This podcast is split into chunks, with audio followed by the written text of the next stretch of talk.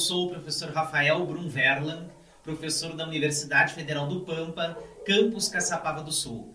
Estamos iniciando hoje uma grande jornada com a produção de vários vídeos e podcasts para divulgar na comunidade interna e externa informações sobre a pandemia que nós estamos vivendo. O nosso projeto é intitulado Covid-19 e estará semanalmente produzindo esses vídeos e esses podcasts que estarão disponíveis nas redes sociais e online para toda a comunidade. Essa semana nós estamos trazendo duas especialistas que vão falar sobre um assunto que é o vírus. Aqui nós estamos então já online conectado via Skype. Pode observar que a nossa colega, a professora Elenise Nicoletti, por favor, professora, pode se apresentar. Olá, boa tarde. Sou a professora Elenise Nicoletti. Trabalho no campus Sul, na Universidade Federal do Campo. E a minha formação é na área da biologia tenho doutorado A nossa outra convidada é a professora Caroline Wagner. Por favor, professora. Olá, boa tarde. Boa tarde, pessoal que está nos ouvindo, assistindo o nosso vídeo. Sou a professora Caroline Wagner, sou professora associada da Universidade Federal do Pampa, do campus Caçapava do Sul. A minha formação é em Ciências Biológicas, eu tenho mestrado e doutorado em Ciências Biológicas em Bioquímica Toxicológica pela Universidade Federal de Santa Maria. E eu atuo nas áreas de pesquisa de toxicologia ambiental e ensino de ciências aqui na Unipam. Bom, nós temos uma série de perguntas que foram coletadas pela comunidade. Nós vamos começar então com a primeira rodada de perguntas para nossas colegas. A primeira pergunta então é a seguinte: muito se escuta falar sobre o coronavírus, a transmissão do vírus e a doença causada por este vírus. Mas o que é um vírus, professora? A gente ouve muito falar, discute a questão do vírus, do coronavírus, lê várias notícias, sem ter muito claro, muitas vezes, o que é um vírus. Parece muito, muito fácil de se imaginar um vírus, aquele ser microscópio que entra e sai, mas estruturalmente, o que será que esse vírus? Será que os vírus estão no nosso dia a dia? Ou o coronavírus é algo muito fora do comum? Então, a ideia do vídeo de hoje é a gente falar um pouco sobre isso, sobre essa organização dos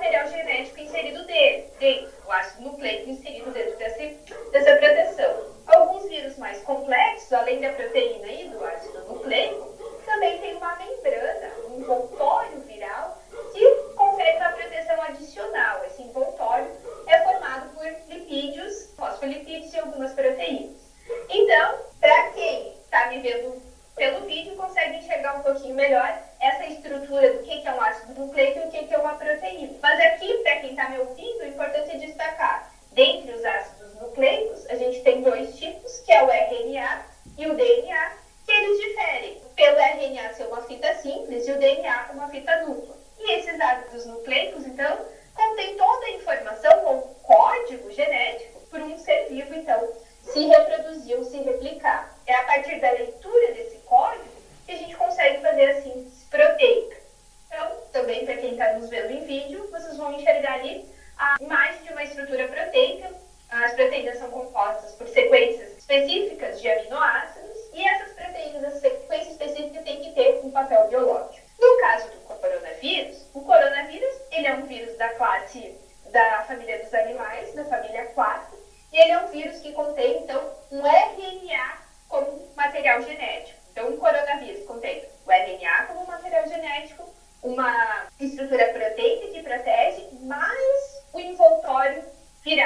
constituído por proteínas e lipídios específicos. A professora Helenise quer abordar mais alguma coisa sobre essa primeira questão ou podemos passar para a próxima? Excelente explicação da professora Carolina. Relembrando então que os vírus são parasitas intracelulares obrigatórios, então eles precisam utilizar a maquinaria metabólica de, de um hospedeiro, no caso do coronavírus, eles vão, são vírus que precisarão das nossas células do trato respiratório, tanto o trato respiratório superior quanto inferior, eles precisam uh, infectar as nossas células para poderem se reproduzir. Mas voltando à estrutura dos vírus, como é a estrutura do coronavírus, professoras? É importante a gente fazer esse comentário, porque o coronavírus tem uma estrutura específica, até essa organização estrutural, que ajuda a dar o um nome a esse coronavírus. Então, de forma geral,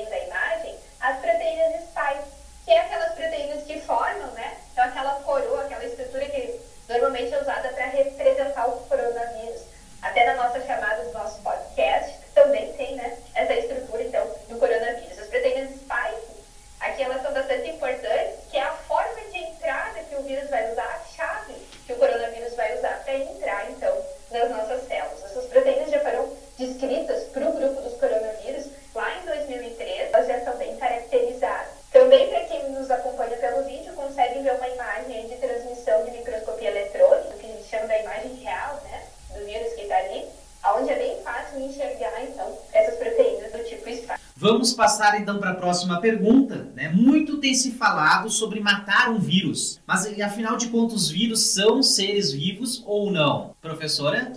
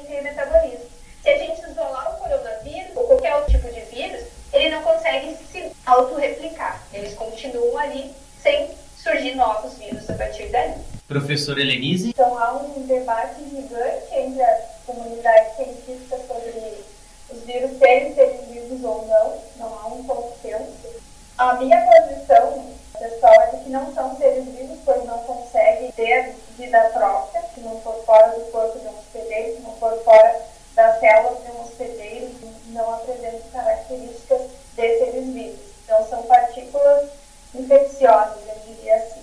Então, vamos passar para a quarta pergunta. Explique um pouco melhor essa relação vírus-hospedeiro que você acabou de falar, então, professora. Como é que ele faz para entrar no nosso corpo? Eu acho que é um questionamento que é bem importante para a comunidade. Então, os vírus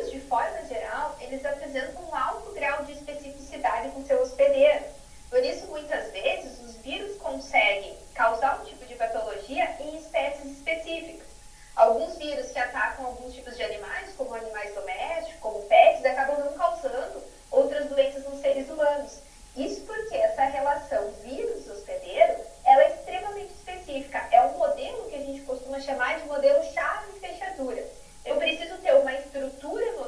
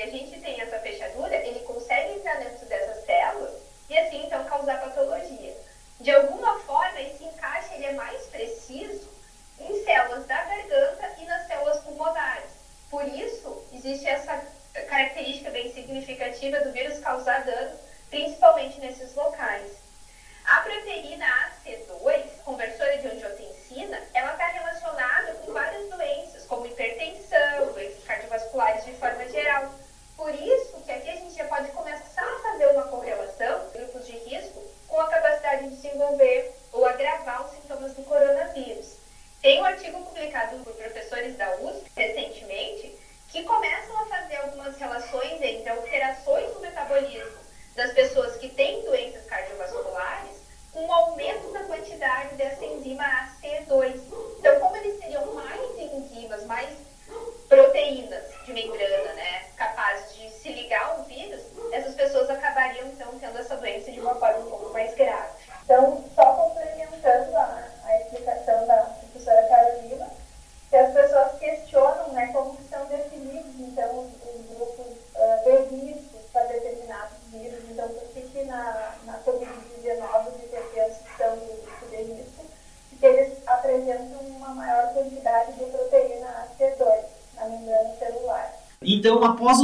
entrarem dentro da cela do hospedeiro, professores, o que, que vai acontecer?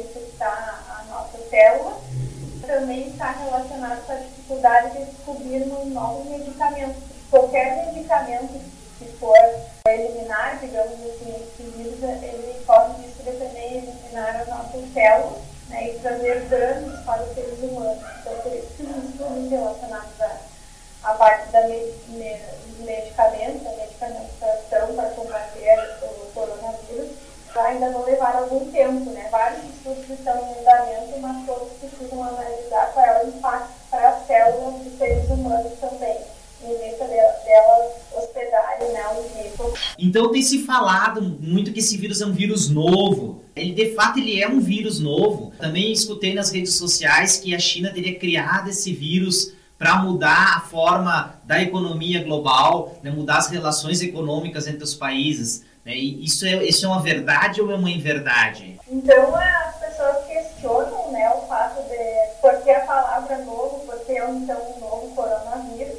A família Corona ela foi identificada na década de 30, em 1937 pela primeira vez, mas ela ainda não havia recebido esse nome.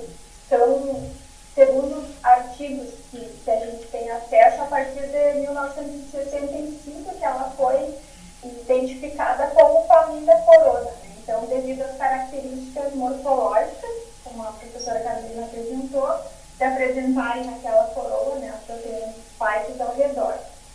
Então, ela tem, já te, temos quase 100 anos né, de conhecimento da, dessa família viral. Alguns outros indivíduos dessa família já foram responsáveis por doenças virais, como, por exemplo, em 2003, a respiratória aguda grave, a SARS, em 2015, a MERS, lá no Oriente Médio, né, dois tipos de gripe, síndrome respiratória também, e agora em 2019, então, o vírus SARS-CoV-2, na cidade né, de Wuhan, na China, onde ele foi identificado, mais para o final do mês de dezembro, foi identificado em algumas pessoas que apresentavam um conjunto de características né, de uma síndrome respiratória, então falta de ar, tosse, febre.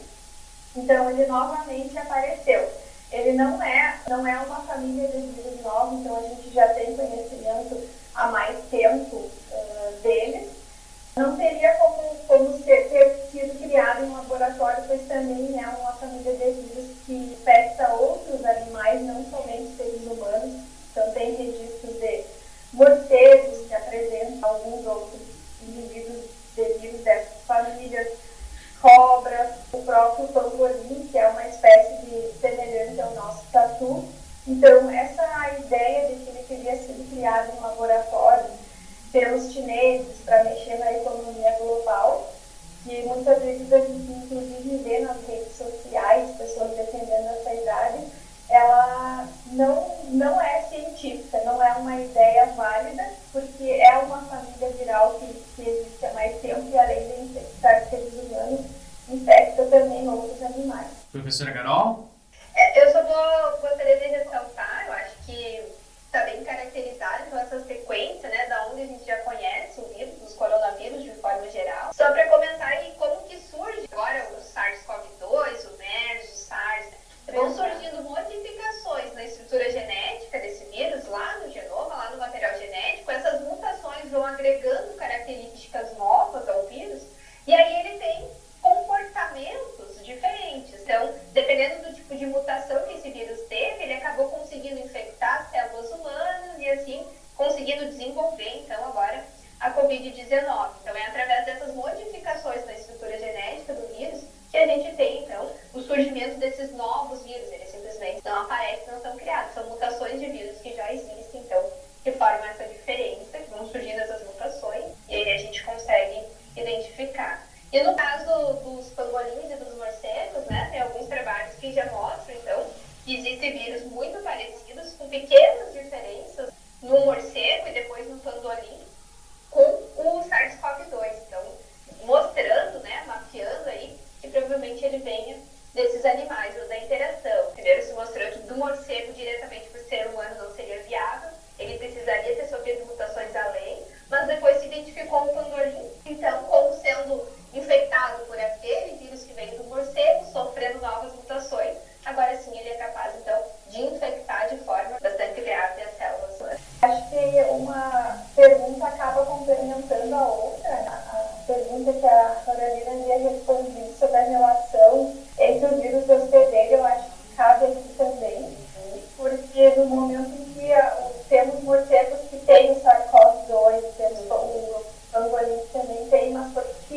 apresentam esse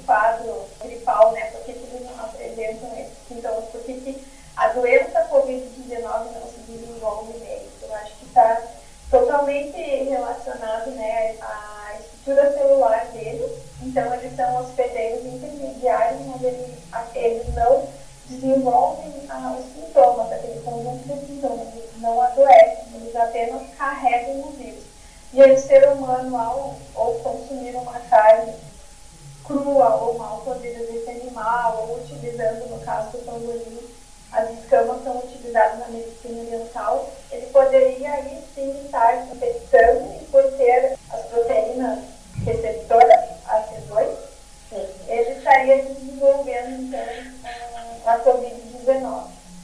E doutoras, eu gostaria de saber aqui também um questionamento que nós recebemos, o nome Covid-19, da onde que surgiu, por que Covid-19?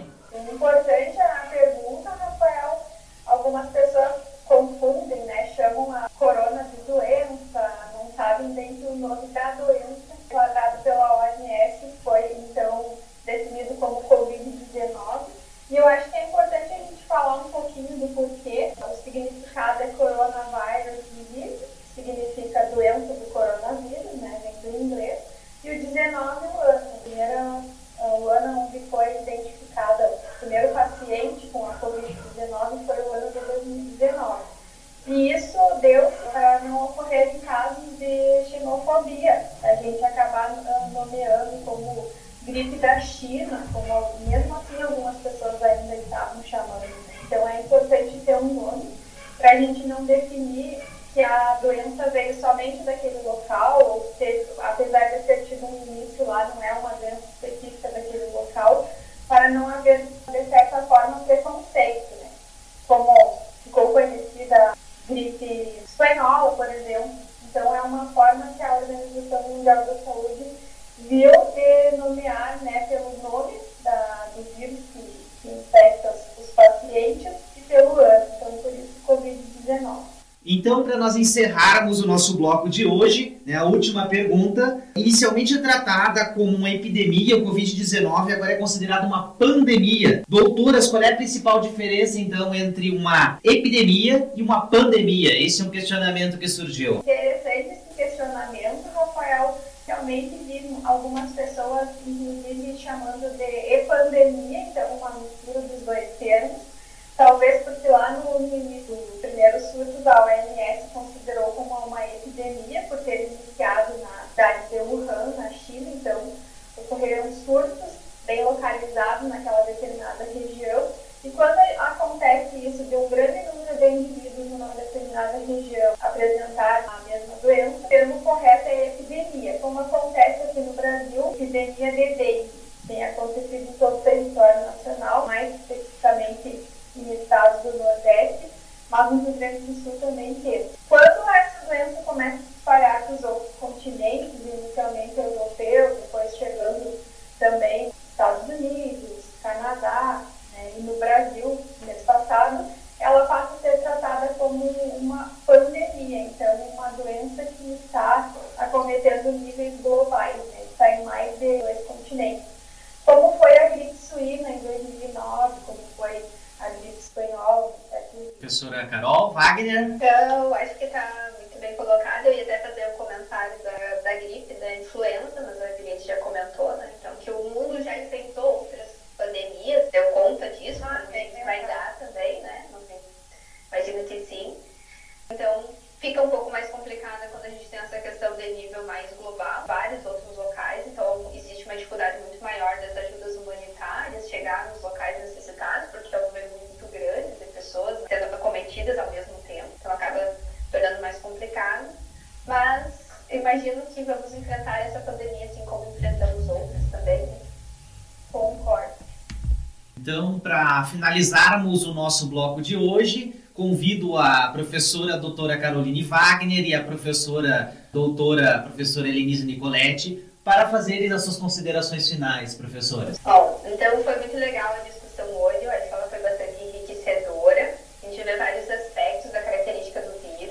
chama atenção para a estrutura viral como uma forma bastante importante da gente começar a enxergar esse vírus como que ele é, né, aquele conjunto de macromoléculas. Os próximos vídeos que a gente vai fazer vai falar um pouquinho melhor sobre isso que é onde a interação né, dos agentes em cima dessa estrutura, se é um agente oxidante, como que funciona, uh, as formas que a gente tem que se prevenir. Então, entender um pouquinho da estrutura viral é também a partir daí. Convido todos a continuar então assistindo, ouvindo nosso podcast, assistindo vídeo para maiores informações, com figuras e imagens que ajudam então a entender. E muito obrigada então pela atenção.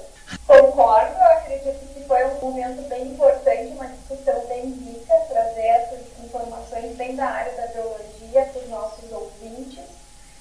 Acho que esse projeto tem um potencial enorme, então trazer informações científicas para quem está nos escutando, para quem está nos assistindo. Essa, essas informações apresentadas hoje serão importantes para, para os outros vídeos, como a Carolina me faltou, porque a, essa, a estrutura viral que a gente debate tanto na escola, aprende no ensino fundamental, depois discute no ensino médio novamente, ela, se a gente tem a capacidade de entender como que funciona, como, o que é um vírus, como que ele age dentro do, do hospedeiro, a gente entende toda a parte da prevenção, entende toda a parte do tratamento.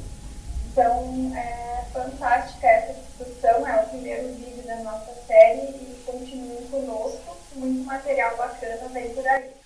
Obrigado então pela atenção de todos os nossos ouvintes, aqueles que estão nos assistindo aqui nas redes sociais. Foi muito legal então estar com vocês aqui, nós professores de uma universidade pública, trazendo essa versão da ciência. Nós temos visto muito aí no, nas redes sociais, os fake news, notícias, e às vezes a gente fica meio perdido com tanta informação, com tanto vídeo.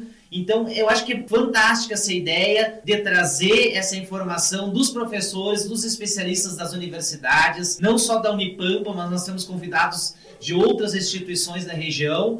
E aos pouquinhos, então, convido vocês para irem assistindo, para irem ouvindo e mandando as suas dúvidas também ali nos nossos canais. Nós temos um canal aí no YouTube, vocês podem fazer inscrição para receber as informações, colocar suas dúvidas e também os nossos podcasts que vão estar nos principais canais de podcast, como Castbox, eh, Spotify e outros canais. Muito obrigado, um abraço para todos.